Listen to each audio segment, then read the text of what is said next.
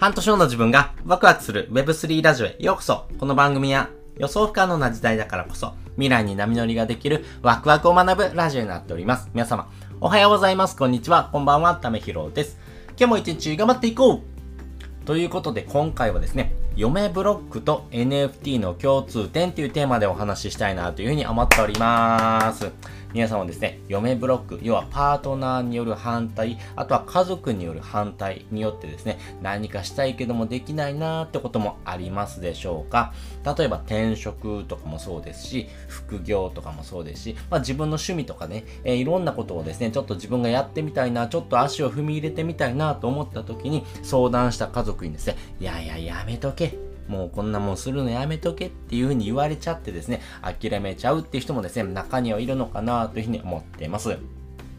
それがですね、基本的に NFT のですね、お話をするのとですね、まあ同じ内容がですね、えー、含まれてるかなというふうに思ってます。なぜ、この嫁ブロックと NFT にはですね、共通点があるのか。それはですね、もう結論としてはですね、イメージできないものをですね、やめとけって言ってしまうからですね、人はやっぱりイメージできないとですね、えー、何か怖いな、えー、何が起こるのかわからないなってことをですね、予測できないからこそですね、そういうものをですね、危ないからやめとけ。まあ、要現状維持バイアスが働いてですね、えー、やめておきましょうっていうふうにですね、言ってしまうということですね。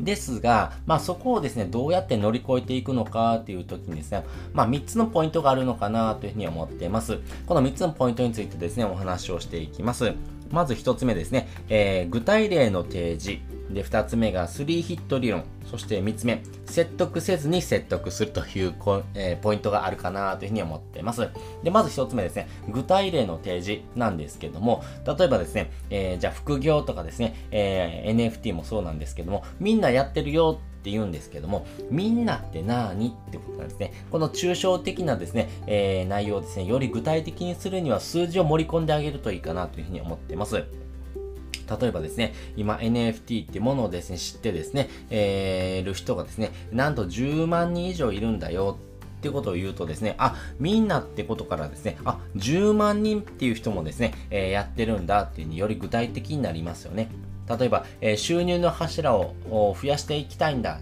って言うけども、収入の柱って何っていうところがあると思うので、例えば1社から20万円のですね、毎月お給料もらってますけど、2社から25万円だったら、どっちがいいって聞いてみるんですね。あ、それは2社から25万の方がいいよね。だってお金増えてるじゃん。あ、じゃあやっぱ副業って、えー、収入の柱多い方がですね、えー、その収入にですね、見合ったですね、お金が増えていくチャンスがあるというところはですね、説明できるのかなと思います。次にですね、3ヒット理論ですね。えー、人はですね、3回認知して初めて行動するというふうな心理学用語ですね。例えば、新しい商品のですね、えー、CM 見ましたよ。あ、1回目、えー、見たな。あー、こんなん出たんだ。あ、2回目。あ、スーパーとかコンビニで、えー、こんな新発売ですよ。あ、あ、これ CM やってたやつやん。あー、なるほど、こういうのがあるんやな。うん、うん、うん。あ、3つ目。友達があ使ってみた。あ、なるほど。あ、A 君も使ってみたんだ。あ、B ちゃんも使ってみたの？えー、そうなんや。じゃあちょっと使ってみようかな。っていう風にですね、人は3回、えー、その物事をですね、認知してから初めてですね、行動するということがですね、えー、理論的に分かってますんで、えー、やはりですね、1回伝えただけではなかなかイメージできないものっていうのも多くあると思うので、やっぱりそういうのはですね、え気長に、3回以上はですね、やっぱり、え認知していくっていうのがですね、大事になってくるんじゃないのかなというふうに思ってます。まあ私自身がですね、えー、日々やってることで言うとですね、カクテルパーティー理論ですね。えー、これ聞いたことあるかもしれないんですけども、やっぱりですね、日頃からですね、その情報はですね、毎日すり込んでいくことがですね、まあ大事かなというふうに思ってます。なので、えー、家族の話の中にですね、例えば NFT とかビットコインとかイーサリアムっていうことをですね、え、ちょっとずつ盛り込んでいくんですね。あ、で、えー、少しずつですね、聞いたことあるなーっていう風なですね、単語をですね、ちょっと増やしていくというところからですね、私は始めてます。まあ、そのようにですね、えー、人は知ってる言葉とかですね、イメージできるものをですね、えー、ちょっとずつ増やしていく。まあ、そういう風なですね、え部分をですね、えまずは順序立ててお話をしながらですね、え人にですね、お話をする前のですね、段階、要は準備段階としてですね、人にこういう風な言葉をこういう風な意味だよってことをですね、え事前にですね、予習してもらおうというのがですね、大事になってきます。やっぱり人はですね、いきなりですね、本番のテストを受けてもですね、えー、わかんないこともいっぱいありますよね。人ってですね、学習ってですね、えー、予習、そして、えー、実際に授業で学んだことをですね、復習、復習するというふうなですね、段階を通じてですね、人は学習していきますんで、やっぱりそこの理論はですね、えー、基本的な部分だと思います。これは生活においてもそうだと思うので、えー、やっぱりですね、えー、人は認知していく、やっぱり知っていくっていうことがですね、大事かなと思うので、えー、日々ですね、生活の中にですね、そういう言葉とかですね、どういう風なイメージなのかっていうところをちょっとずつ伝えながらですね、うーん、こういうのがあるんだってことをですね、えー、少しずつずつですね、えー、分かってってもらうようなですね、言葉とかですね、えー、言い回しっていうのをですね、気をつけながら話をしていくってことがめちゃくちゃ大事かなというふうに思ってます。そして3つ目、説得せずに説得するっていうことなんですけれども、これどういうことかというとですね、えー、まあ中国のですね、えー、古い言葉があります。えー、基本的にですね、えその言葉はですね、え馬をですね、え水飲み場に連れて行くことはできてもですね、馬に水を飲ませることはできないというふうな言葉があります。そうですよね。馬ってですね、えー、こっちだよ、えー、喉乾いてるんならこっちおいでって言ってですね、連れてくることができるんですけども、馬にですね、いや、水を飲め、水を飲めって言ってもですね、飲まないんですね。それはですね、人も一緒なんです。人はですね、えー、こういう風なことした方がいいよってことをですね、何回言ってもですね、行動しない人はいます。えこっちに来たらですね、えー、非常に、まあ、過ごしやすいよとかですね、えー、1年後の自分が楽になる可能性があるんだよってことを伝えてもですね、それをやるかどうかはもう本人次第です。なので、え、説得するということではなくて、え、そういう風なですね、状況をですね、理解した上で、こっちに来た方がいいんだよっていうことをですね、まずは伝えてあげるんですね。で、こっちに来て、え、こういう風なことがあるんだよってことをですね、え見せてあげる。まずはその見せてあげることからですね、スタートするのがいいのかなと思います。え無理やりこっちに引きずり込んでですね、えこれをするんだってことを言ってもですね、人は行動しません。え絶対に、え首に首を縦には振らないんです。うんうんと横に振るんです。そういうものだと思ってですね、お話をしていくとですね、説得するのではなくてですね、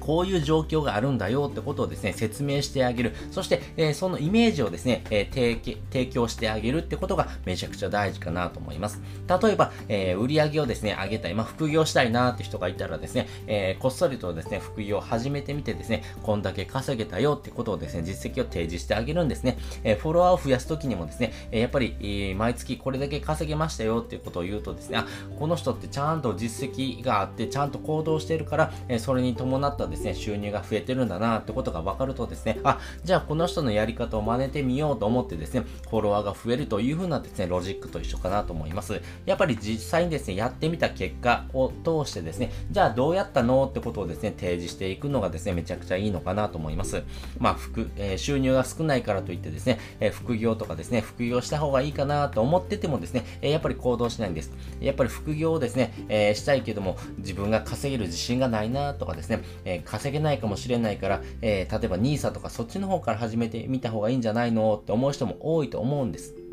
そういうのは多いと思うんですけども、やっぱりそういうものをですね、えー、始める。要はその投資をするときにはですね、えー、絶対その種銭ってものが必要になってくるんです。要はですね、えー、1、えー、毎毎月10円だけですね、え、積み立てでいってもですね、え、その積み立て額っていうのはですね、非常に少ないものです。なので、えー、毎月1万、えー、3万っていう風なですね、金額をですね、積み立てていくからこそですね、将来大きなですね、えー、まあ、金額になって帰ってくるというところがあるので、まずはこの種銭を稼いでいくっていうことが、えー、非常に大事です。なので、えー、毎月の収入からですね、えー、給料からですね、生活費を節約してですね、例えば子供との旅行とかですね、将来の資産をですね、えー、のためにですね、お金を使うってこともですね、時には必要かなと思うんです。時には必要かなと思うんですけども、やっぱりですね、えー、それを使ってしまうとですね、お金が必要なタイミングでその分のお金なくなっちゃいますよね。なので、え、やっぱりですね、新たな行動をしていくことがですね、めちゃくちゃ大事かなと思いますし、え、その時にですね、えちゃんとですね、自分自身がやってきた行動、そして、えそれがですね、え将来的なですね、えまあね、え自分自身を守るためのですね、行動なんだよっていうことをですね、ちゃんと提示していくってことがですね、えめちゃくちゃ大事になってくるんじゃないのかなというふうに思っております。ということで今回はですね、嫁ブロックと NFT の共通点っていうテーマでお話をさせていただきました。まあ、結論としては、イメージできないものはやめとけっていうのがですね、え、まあ正常維持バイアスというふうなですね、え、心理学用語にもあるようにに、えー、怖いもの、見たことがないものはですね、えー、人は非常に怖いというところの心理をですね、えー、働きますんで、まあ、そこをですね、どのように崩していくのかっていうところをですね、え考えながらお話をしていくのが一番いいのかなというふうに思っております。そして本日の合わせで聞きたいです。本日の合わせで聞きたいはですね、オタク性があると信用される理由っていうテーマのですね、リンクをですね、載せております。皆さんですね、オタク性何か持ってますか？え何でもいいと思うんです。アニメでもいいですし、漫画でもいいですし、え、私自身であればですね、Web3 の話、例えば仮想通貨 NFT とかですね、まあ、え、DeFi もそうですかね、このこのあたりのですね、話はですね、結構できるのかなというふうに思っています。なぜそれができるのか。やっぱり私自身もですね、そのオタク性ってものを持ち合わせています。やっぱりこのオタク性っていうものはですね、えー、人それぞれですね、えー、好きなものを、そしてですね、自分が熱中できるものって、えー、何かしら一つはですね、持ってるんじゃないのかなと思います。その一つをですね、え突き抜けてですね、え極めている人っていうのはですね、やっぱり人からめちゃくちゃ信用されるんじゃないのかなと思います。この信用されるときにですね、このオタク性があるとですね、非常に、えー、あなた自身のですね、えー、生活、生き方やですね、働き方が変わってきますし、これからの時代はですね、そのオタク性ってものをですね、持ち合わせてないとですね、なかなか生きにくい時代になってきました。なので、このあたりをですね、今のうちから金備えておいた方がいいよってことをですね、深掘りしてる回になりますんで、よかったらこちらの放送も聞いてもらうとですね、より深く理解ができるのかなというふうに思っております。ということで、本日もですね、お聴きいただきましてありがとうございました。また次回もですね、よかったら聞いてみてください。それじゃ、またね。